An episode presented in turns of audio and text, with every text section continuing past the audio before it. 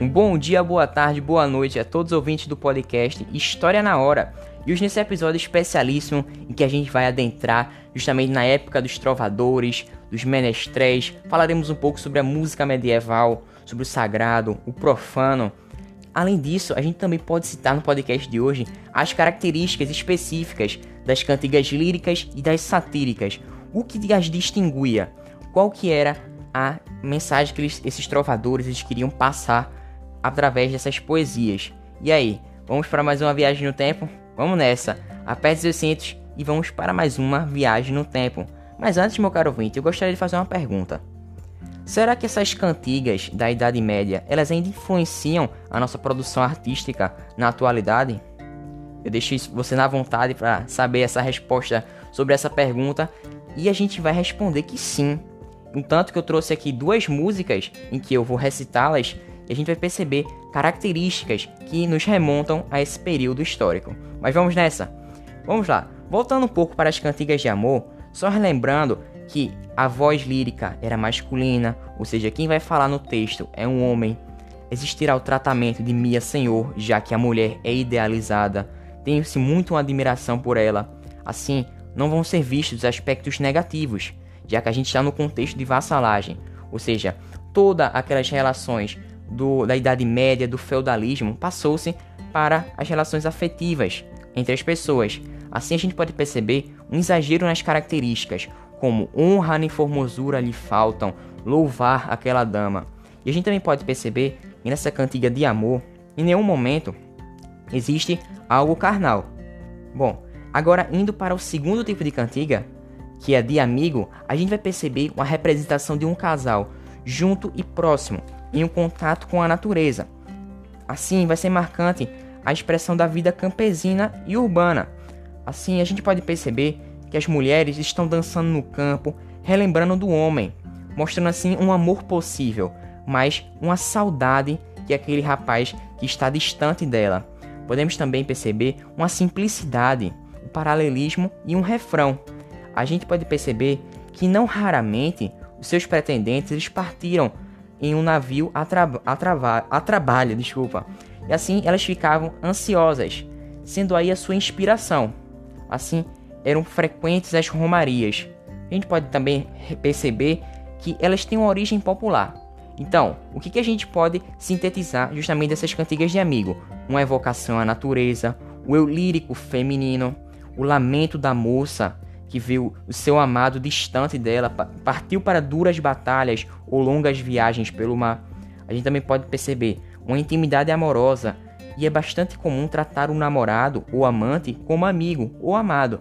Além disso, existe uma linguagem repetitiva, com muitos refrãos, versos curtos, propícios à memorização, e a moça expõe a mãe, as irmãs, as amigas, a Deus e até os elementos da natureza, como as árvores e o mar, a angústia por não ter seu amado por perto. Assim, a gente pode perceber que os trovadores que vão é, recitar justamente essas cantigas, eles vão ser do sexo masculino, a mesmo, mesmo que a voz lírica seja feminina, já que os autores vão ser do sexo masculino. Então vamos nessa.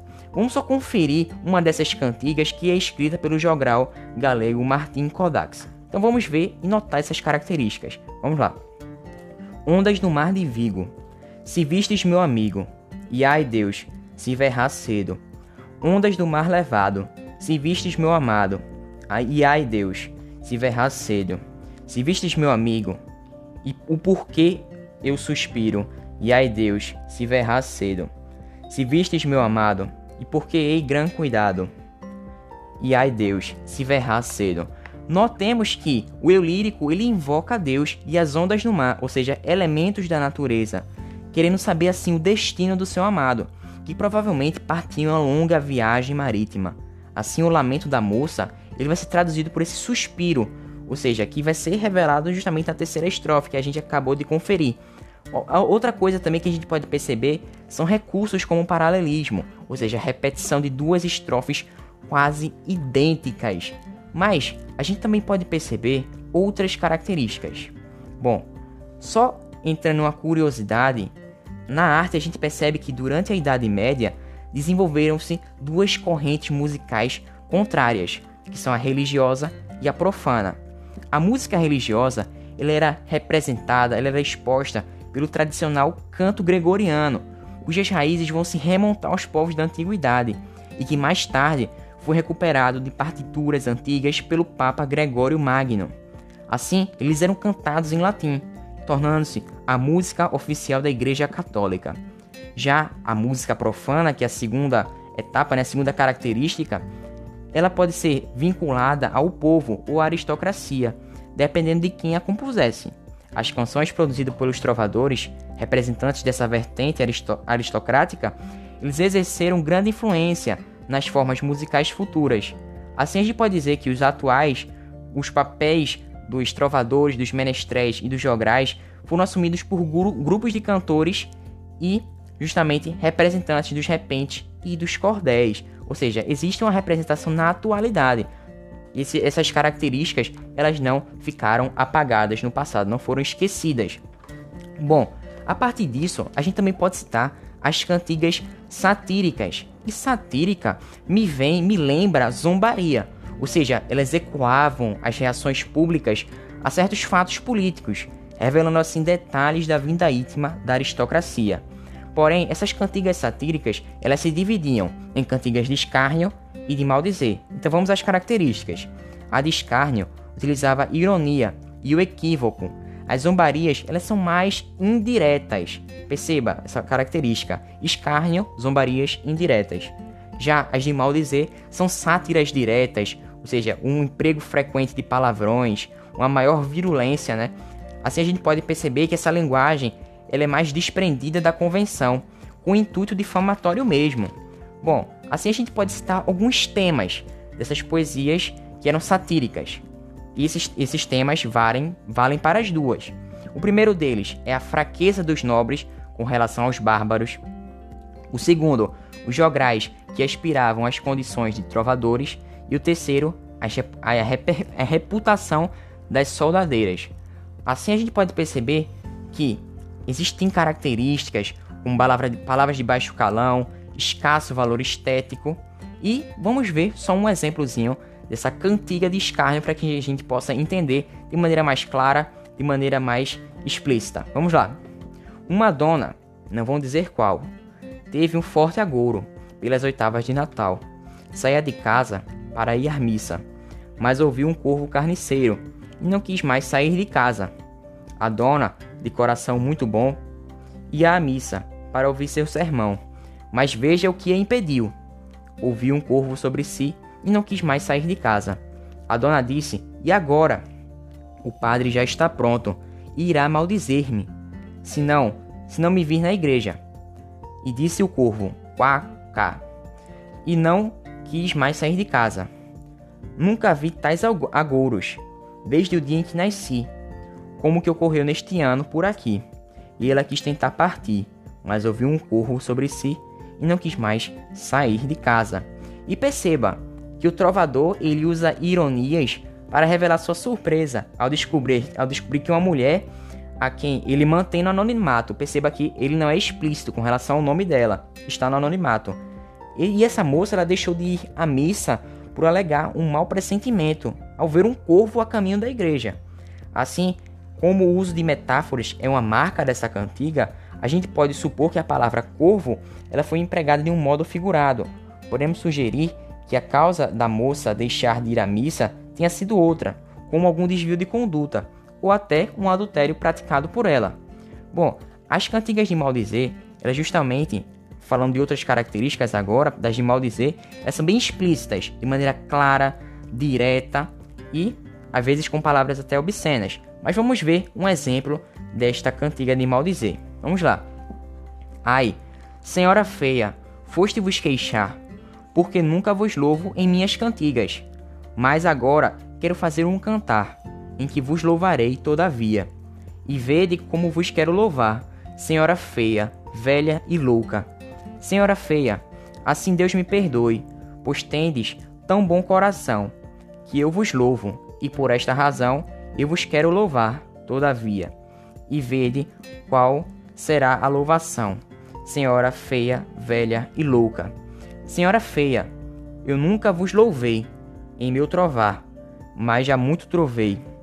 Entretanto, farei agora um bom cantar, em que todavia vos louvarei, e vos direi como louvarei, senhora feia, velha e louca. Agora observe que justamente existe uma maneira nada cortês e repleta de ironia. A queixa de uma dama que ela reclama, né? Ela pediu que esse trovador ele fizesse uma trova em que estivesse ali a representação dela. Mas esse trovador nunca fez isso. E mesmo assim, essa identidade dela, mesmo ela não citando, esse autor não citando, essa identidade ela era conhecida pelo público do trovador na corte. Por isso, ela era caracterizada como cantiga de mal dizer. Mas e aí? Eu falei que existiam algumas características que estão, que estão na nossa atualidade, né? Algumas músicas que estão bastante presentes e que a gente normalmente não percebe a relação que elas podem ser estabelecidas com essa parte da Idade Média. Então vamos lá. Uma das músicas que eu quero falar aqui é justamente Queixa, de Caetano Veloso. Então vamos lá. Ela fala assim: Um amor assim delicado, você pega e despreza. Não devia ter despertado. Ajoelha e não reza. Dessa coroa que mete medo pela sua grandeza. Não sou o único culpado. Disso eu tenho certeza. Princesa, surpresa, você me arrasou. Serpente, nem sente que me envenenou. Senhora, e agora? Me diga aonde eu vou. Senhora, serpente, surpresa. E aí, quais foram as características, meu caro ouvinte, que você conseguiu perceber justamente de alguma cantiga medieval? Bom, essa, essa, essa música essa, da atual, nossa atualidade de Caetano Veloso, ela se aproxima bastante da cantiga de amor, já que ele chama a dama de princesa, de senhora, e esse serpente não é um tom negativo. Ele usou um artifício, isso mostra que ela usou esse artifício enquanto mulher para conquistá-lo. Assim, esse homem está falando por ele estar bastante apaixonado nessa dama. Assim, a gente também pode chegar à conclusão que esses, essas características elas estão muito presentes na nossa atualidade, inclusive na música Renata Ingrata. Bom, mas eu gostaria também de falar outra música que é de Lulu Santos, que se chama Eu Gosto Tanto de Você.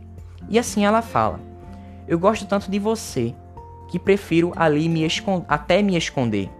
Deixo assim ficar subentendido, como uma ideia que existe na cabeça e não tem menor obrigação de acontecer. Eu acho tão bonito essa coisa de ser abstrato, baby. A beleza é mesmo tão fugaz. É uma ideia que existe na cabeça e não tem a menor obrigação de acontecer. Aí está algumas estrofes da música Eu Gosto Tanto de Você, de Lulu Santos. Mas e agora? Quais são as características dessa canção? A gente nota aqui algumas hipérboles que vão indicar que essa canção ela vai ter algumas características das cantigas de amor. Ou seja, ele a ama tanto que deixa implícito. Ou seja, ele acha que essa implicitude não é uma fraqueza. Assim, ela, essa amante, essa amante não, essa dama, ela vai dar justamente uma grande alegria para ele. A gente também pode perceber outras músicas, como Atrás da Porta de Chico Buarque, que também remonta essas características justamente das cantigas medievais. Mas agora, outras características.